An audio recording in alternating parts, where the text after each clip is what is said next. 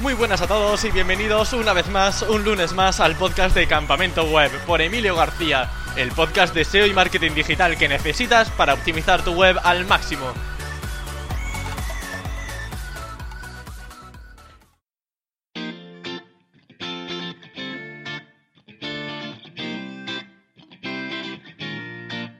Trabajar en un medio de comunicación mola, pero si además consigues récords de tráfico con cada fecha importante, pues muchísimo más. El invitado de hoy trabaja en La Vanguardia, que ha logrado estar número uno en fechas tan competidas como la Lotería de Navidad, y vamos a hablar sobre su forma de ver el SEO, que seguro que es más interesante para avanzar en nuestras webs. El invitado de hoy se llama Álvaro Mazariego y estoy seguro de que vamos a aprender un montón con él. Muy buenas Álvaro, ¿qué tal estás? Buenas noches o buenas tardes, genial, la verdad, trabajando mucho. Eh, ahora mismo preparando ya el partido del Real Madrid PSG. Que empieza, que empiece media horita, estamos a contrarreloj. Sí. bueno, Álvaro, yo tenía muchísimas ganas de tenerte en el podcast porque estoy seguro de que vamos a aprender muchísimo contigo. Y siempre me ha llamado mucho la atención cómo es el día a día de cada SEO y más trabajando en un gran medio de comunicación como es La Vanguardia, que además está batiendo récords, como veremos más adelante. En tu caso, ¿qué es lo que haces primero cuando enciendes el ordenador de, eh, de la oficina? Bueno, nada más llegar, lo primero que es, mirar Google Analytics, a ver cómo ha ido todo el día anterior. Nosotros tenemos, tenemos dashboard internos eh, donde chequeamos un poquito cómo, cómo, cómo es la captación de nuevos usuarios, las de las, de, las diferentes fuentes y, sobre, y sobre todo ver un poco eh, lo, que, lo que se está produciendo durante ese, ese mismo día. Porque si bien es cierto que tenemos planificado todo, hay muchísimas cosas que van ocurriendo minuto a minuto que tienes que estar con mil ojos, ¿no?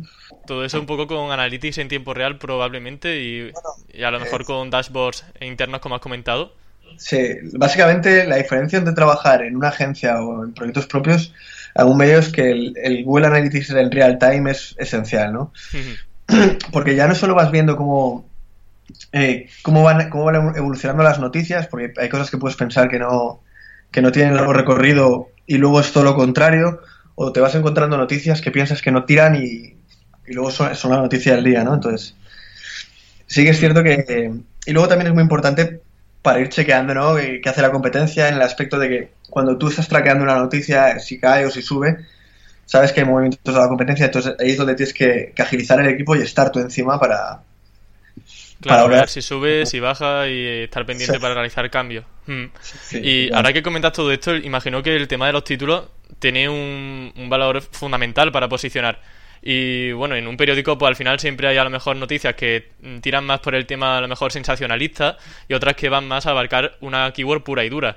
Entonces mi duda es si los títulos siempre deben tener keywords o también hay que dejar eh, margen para otro tipo de palabras clave o digamos otro tipo de tipos de títulos.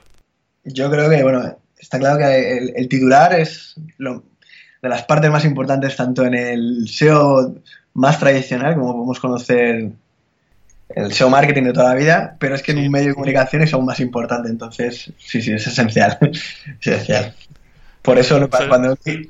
cuando, cuando, un periodista no opte por el keyword por el titular y de joder.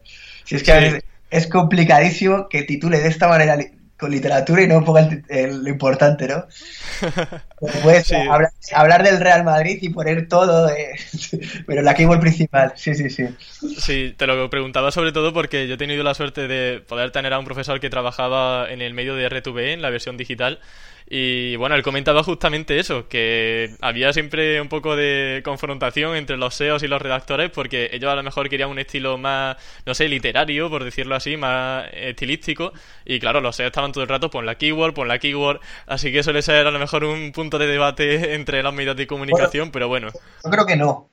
Eh, creo que, creo que ya no es un punto de, de distensión, ¿no? Porque al fin y al cabo estamos trabajando en periódicos digitales y lo importante es la audiencia que genera. Entonces, si tú crees que, si, si tengo amigos periodistas, si tú quieres literatura, escribe un libro, pero aquí estás captando audiencia y tu titular no se tiene por qué ensuciar por escribir determinadas keywords ni, ni todo lo contrario. O sea, creo que hay un punto intermedio. Lo que yo estoy totalmente en contra de muchos SEO es que un SEO en, en un directo al final te pone partido no sé qué, en vivo, en directo, online.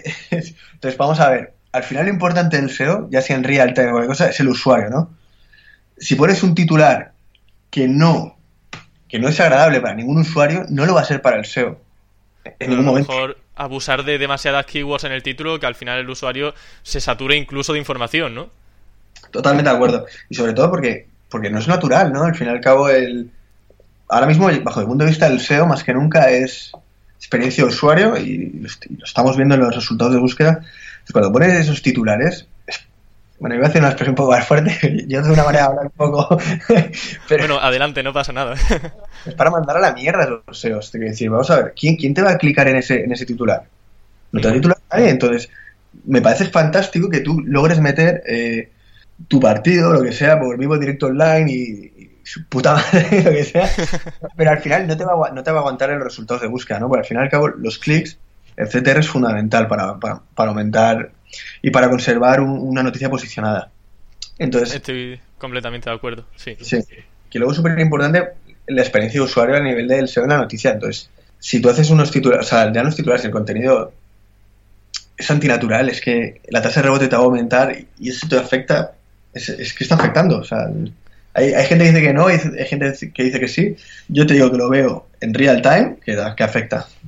Hmm. Claro, hacer a lo mejor un título tan SEO optimizado que se suele llamar, que al final pues pierda toda la, eh, naturalidad y querer usar tanto de la keyword al final pues causa más eh, consecuencias negativas que positivas.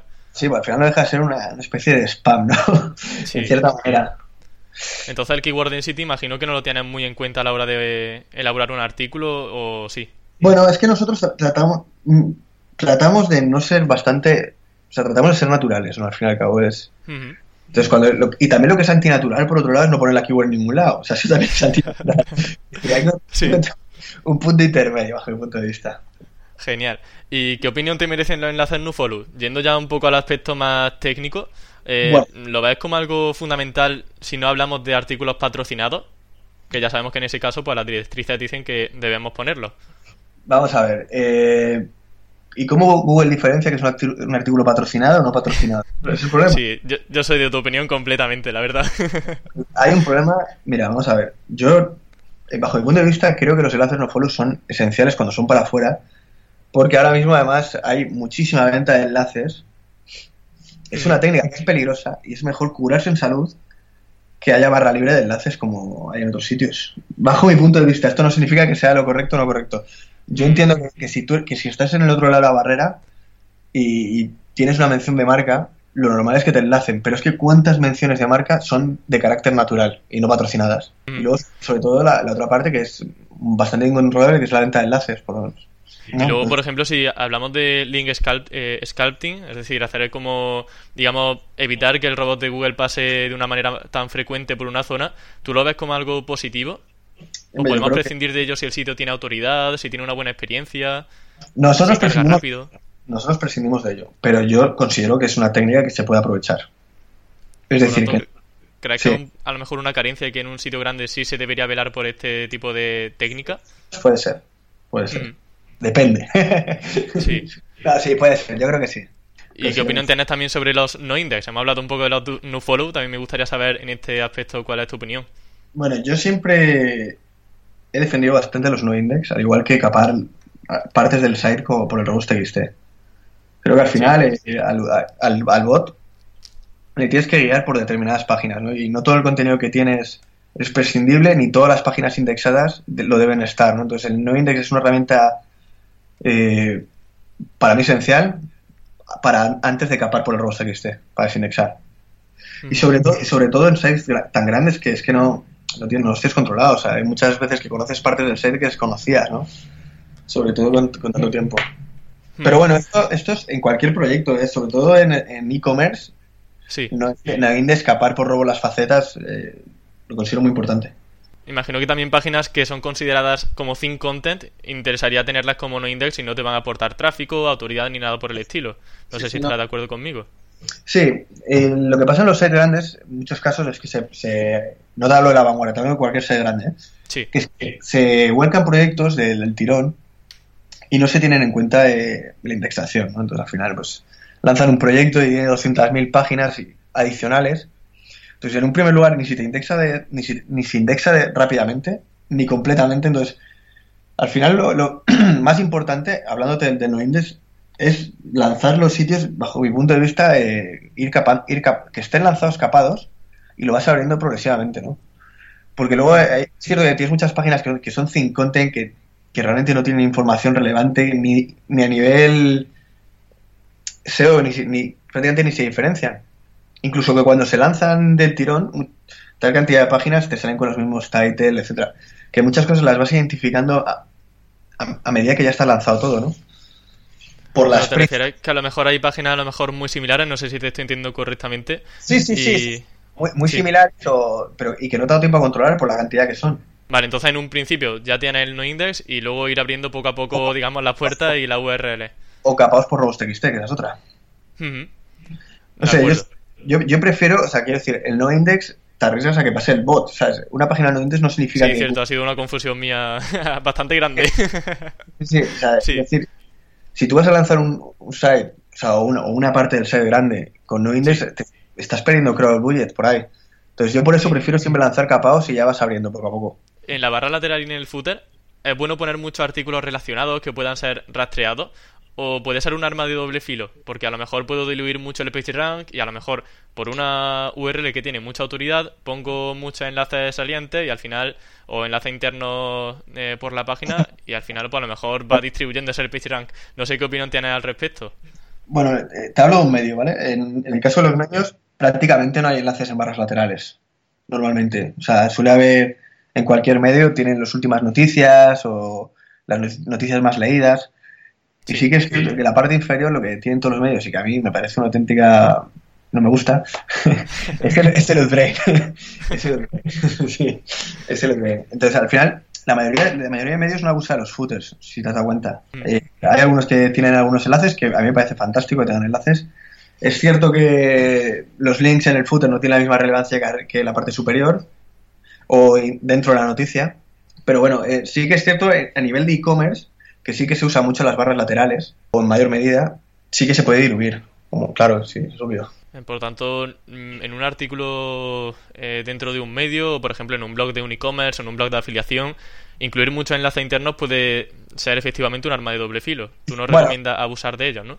Yo creo que es que los enlaces internos al final tienen que ser muy. tienen una estrategia, ¿no? De saber a dónde quieres enlazar y por qué.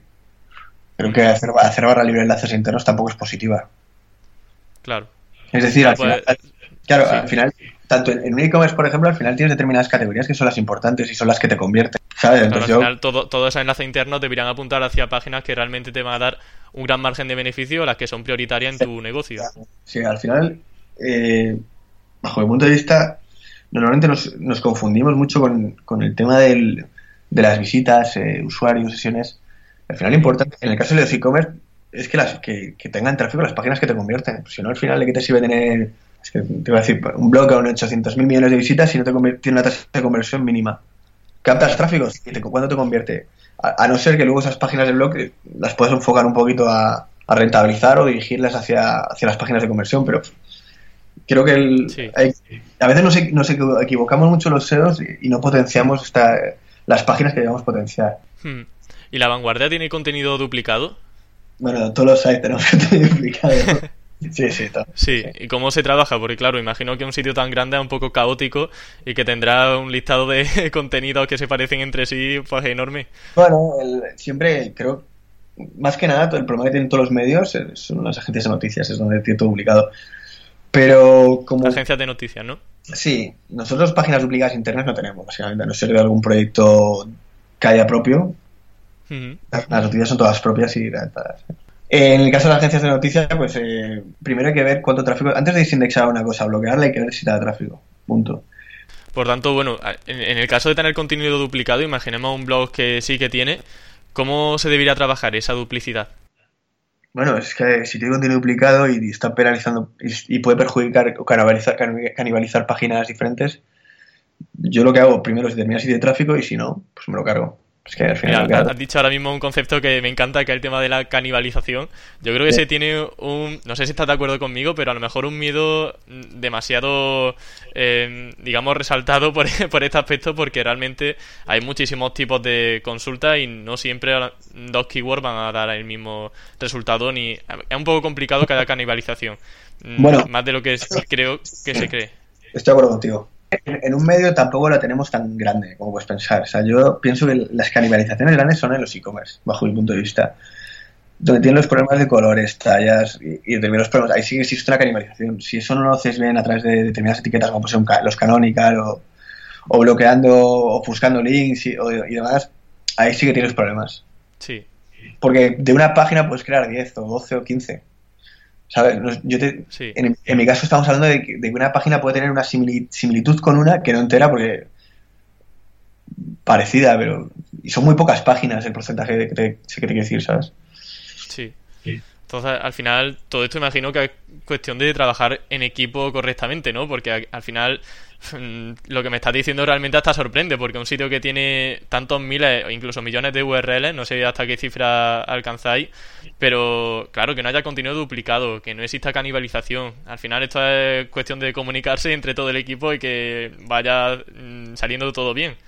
Sí, bueno, además, más que nunca en, los medios de comunicación, que ya debe entrar en Vareda, es súper importante el trabajo en equipo, el, saber gestionar egos, tanto personales, el, saber pedir por favor y dar las gracias. Esencial, porque al final eh, no solo trabajas con tu equipo SEO, que sois dos, tres, cuatro personas o cinco, que ya es, ya es complicado gestionar todo, cómo, cómo confluye el trabajo, la motivación, el, a la hora de abordar un evento que salga bien o que no salga y, y saber dar una respuesta, sino con todos los diferentes eh, equipos que hay, periodistas, eh, gente de, marketing, eh, gente de sistemas, ahí está lo importante. ¿eh? O sea, creo que lo, más, no, estoy seguro que lo más importante del trabajo en medios es el trabajo en equipo y el saber tener mano izquierda y saber cuándo plantarte y sobre todo el saber ser agradecido, porque para un evento, por ejemplo, los, los, redactores tienen que hacer muchísimas piezas que no son siempre de su agrado, que no, son, que no siempre le encuentran sentido. Entonces ahí tienes que saber cuándo mostrar resultados y, y vuelvo a recalcar lo de dar las gracias siempre. Hmm. Sí, sí. Es fundamental el, en el aspecto no tener ego. Hmm. al final también tener mucho ego te puede incluso frenar a la hora de querer crecer y de desarrollarte profesionalmente y como persona, como todo. considero que el ego es el gilipollas. Sí, porque no te, el, tener, el, tener excesivo ego eh, no, te ayuda, no te ayuda a reconocer tus errores. Completamente no te ayuda a reconocer cuando la competencia la hace mejor que tú. Y piensas que hay otros factores, porque si, si, si tú sabes, si tú eres en tu equipo, trabajas, haces las cosas bien y te ganan, es bastante bonito reconocer que te han ganado y, analizar por qué lo han hecho. Hay veces que no siempre ganamos, digo, últimamente sí, pero, pero hay, veces, hay veces que no, y cuando te ganan, pues coño, ole ellos, ¿sabes? Y eso mola. bajo mi punto de vista es muy enriquecedor. Qué guay, la competencia sana, la verdad que siempre da gusto escuchar testimonios así, porque hombre, en un mundo que está todo el mundo hateando por todas partes, se agradece ver un poco de humanidad. No, pasa un poco del mundo, de verdad, de, eventos de, y demás. Al final tengo mis contacto con la gente que conozco, me dio genial, y SEOs de otros medios, Antonio Parra, por ejemplo, me dio genial con él, consigo un profesional como la Copa Un Pino, y no tengo ningún problema en admitir cuando lo hacen genial o otros medios, por ejemplo. Y bueno, esta mentalidad, mm, como comentas, cuando gana la competencia no pasa nada, se reconoce y se aprende, pero como también has comentado antes, estáis batiendo récords por todas partes porque, por ejemplo, para eh, Lotería de Navidad de 2017 estabais en primera posición, para los clásicos del Madrid-Barça también, eh, ahora, por ejemplo, que hay un partido con el Madrid, os he visto otra vez en primera posición, para la Lotería del Niño, las elecciones pasadas en Cataluña, de todo esto no puede ser porque si empieza el partido y estoy aquí hablando contigo.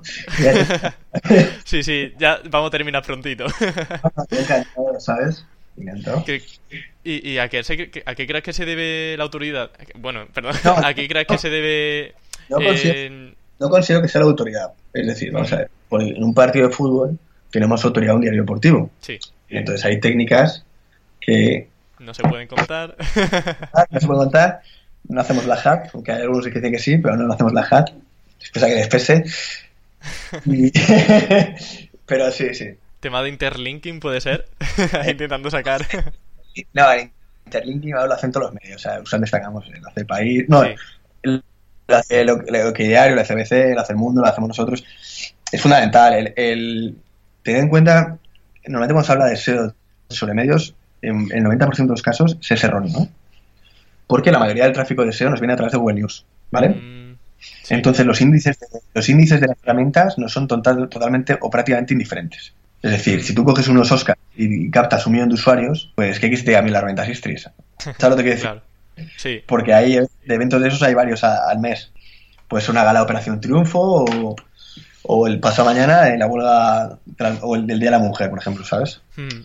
Entonces hay que saber analizar el módulo, de, el módulo universal, eh, cómo te puede dar, cómo se está comportando, qué técnicas funcionan más y siempre respetando no, no pasarse con las técnicas. Sí. Y luego, sobre todo, pues el saber. Dentro del equipo hay personas que se dan muy bien otros eventos y otras otras. Entonces, saber, transmitir ese knowledge entre miembros del equipo y, y, y, sobre todo la mentalidad de equipo de si, algo te sale mal o si ves que estás pinchando en un directo, no pasa nada. Yo no te voy a fiscalizar nada. Me pegas un toque, me llamas y tratamos de, levantarlo, ¿sabes lo que quiero decir? Sí. Eso es todo eso sí, trabajo en equipo, por ejemplo, experiencia de usuario, que ahí entra de todo, lo que comentas de tener una buena cobertura, tener un buen equipo de redactores. Fundamental. Eh, tener en cuenta que hemos hablado de una cosa muy importante, que es que en el, módulo universal lo más importante es eh, AMP, ¿vale? Si no estás en AMP estás fuera. Entonces es muy importante que las páginas sean ligeras eh, y no saturarlas de información. ¿Y tú consideras que AMP podría ser también interesante para e-commerce, para blogs o sobre todo está enfocado a artículos y periódicos?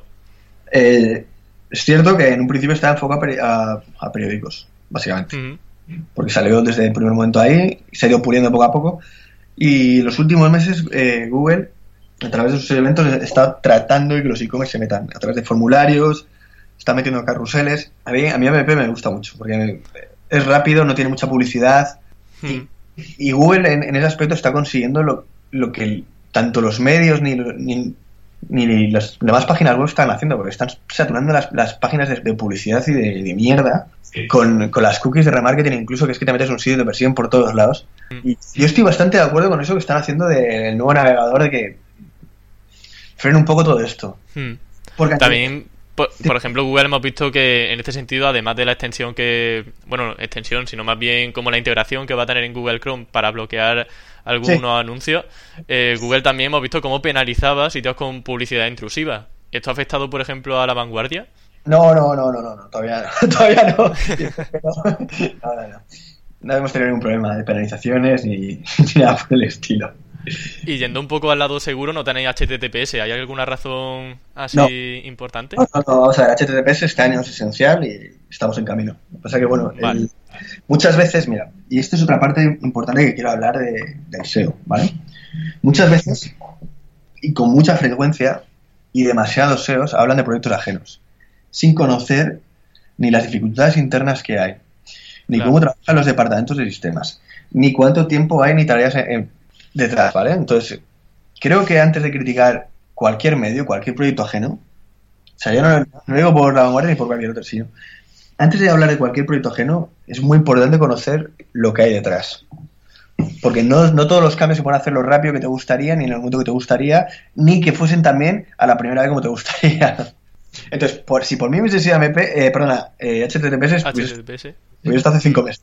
Pero bueno, eh, la idea es estar antes de verano. vale, genial. ¿Y el papel de los microdatos eh, tiene em, algo prioritario a la hora de, por ejemplo, realizar metadatado dentro de artículos, dentro de categorías? Es fundamental. Fundamental y factor de posicionamiento. ¿Y usa Schema o usa otro microdato? Usamos Schema. ¿En otro formato? Eh, los, puedes meter por JSON o por, o por microdata, como tú quieras. Nosotros estamos metiendo también ahora en, en JSON. Estamos probando de todo sea, queremos probar de todo para ver cómo nos afecta, cómo lo lee, y estamos ahí. Y en Webpositor Academy imparte una clase sobre SEO móvil. Y entonces, para ir cerrando ya la entrevista, teniendo a la vuelta de la esquina el Mobile First Indexing, es obligatorio preguntarte qué es y, sobre todo, cómo podemos, eh, cómo podemos prepararnos para no morir en ese Mobile First Indexing. Es fácil, es fácil. Mira, eh, esto, el, el Mobile First Index, lo llevan anunciando un montón de tiempo. Nosotros hemos visto la vanguardia que ha sido en febrero y yo en, mis, los proyectos ha sido a partir de febrero cuando empezó a subir el mobile, el mobile First Index. ¿Cómo no morir en el intento? Haciendo la página lo más similar posible a la versión de esto. En cuanto a links. Y ya está. O sea, no, tiene más historia. Genial. Hacer una, al final, priorización de la versión móvil antes que la de ordenador. O sea, vamos a ver. es que estamos totalmente. Manda cojones. Que estamos en 2018 Y estamos hablando de esto. Cuando el 80% de los usuarios son mobile, según datos que hay, ¿por qué seguimos pensando en esto primero? O sea, hay que hacer una web mobile y luego si eso hacer la versión de esto. Hmm. Estoy muy de acuerdo. todo lo demás es, es que no tiene ningún sentido. De hecho, incluso el diseño web, bueno, mm, he tenido también un profesor en la universidad de, diseño y justamente hablaba de que ahora eh, sí que es cierto que ahora mismo mm, la mayoría de sitios están primero haciendo la versión desktop, pero que cada vez más hay páginas web que se están diseñando primero en móvil y luego se hace su versión en escritorio para dar esa priorización a la versión en móvil. Yo creo que es un acierto completamente. Totalmente, totalmente, sí, sí, sí, estoy totalmente de acuerdo. Pero más que nada, sí. es que es esto, o sea, es, ¿dónde está el usuario? Es que es mobile. Mm. Entonces, no tiene, no tiene ningún sentido por viejos o malos hábitos seguir haciendo las páginas web de desktop. El, ¿Cuál es el problema principal? Que los diseñadores lo primero que diseñan es desde el ordenador y los programadores, y ese es el problema. Y para finalizar, Álvaro, ¿qué es lo que más te gusta de trabajar como SEO en la vanguardia? Bueno, lo que más me gusta en los medios es el día a día, ¿no? Porque cada día vas y no sabes lo que te vas a encontrar. O sea, eh, hay eventos de cualquier tipo, eh, acontecimientos, y es que cada semana es que no paras, es, no hay tiempo para parar. Es un constante estado mental activo que es brutal. Brutal, sí, sí. Y a la hora de trabajar con los redactores, ahora que comentas que, eh, bueno, trabaja, mm, pues eso, codo con codo con personas que están todo el rato redactando, eh, llevando, por ejemplo, el tema de sistemas. Mm, ¿Qué recomendaciones le dan los redactores, por ejemplo? ¿Cuáles son los típicos errores que suelen tener? El, bueno, nosotros tenemos la suerte de que llevamos trabajando y lleva trabajando el equipo SEO anterior a mí, porque no he hablado de ello, pero hay, un equipo SEO anterior desde que, desde que llevo yo, que es Carles Duarte y bueno, todo el trabajo de Ferriol que ha sido espectacular.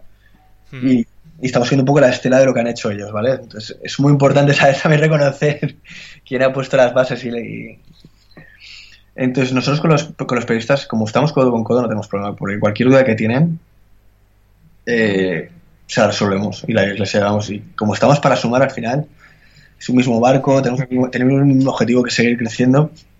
Sí, dos años éramos el quinto medio en España, ahora somos el tercero. Estamos cada vez más cerquita de, la segunda posición. Siendo un periódico catalán, que, con todo lo que ha pasado durante todo. que es complicado, no es fácil, ¿eh? ya, me imagino. y sobre todo que no tenemos el mismo branding que otros medios. Entonces, porque no hay que. Hace, unos pocos años, La Vanguardia era un periódico de papel de solo Cataluña. Y ahora estamos con una inversión en toda España y creo que eso es lo más valioso. con los periodistas, a la que me preguntabas, es como relación total y con muchos de ellos somos amigos, es que no, hay problema. Nos pregunta las keywords, eh, cómo podemos orientar esto. En el caso con la gente que hace los directos, estamos en contacto directo con ellos. El directo, directo con ellos. sí, sí. sí. Claro, para saber si falla algo o lo que sea. además suele fallar mil cosas, es que es eso. y, muchas veces nos equivocamos, tanto ellos como nosotros, pero bueno, como esto al final es sumar, pues no pasa nada. Genial Álvaro, pues muchísimas gracias por aceptar la entrevista, por habernos dedicado esta media hora contándonos tu experiencia con medios de comunicación, que estoy seguro de que le va a servir a más de uno, aunque sea aplicado a sus e-commerce, a sus micronichos, que sobre todo la audiencia está enfocada a este, a este target. Así que muchas gracias y que vaya bien con el Madrid. Que pasa muy bien, que lo sepas. gracias. A ver si gana el Madrid y pasa. Bueno, un saludo a todos y, nos seguimos en contacto, ¿vale? Venga Álvaro, muchas gracias.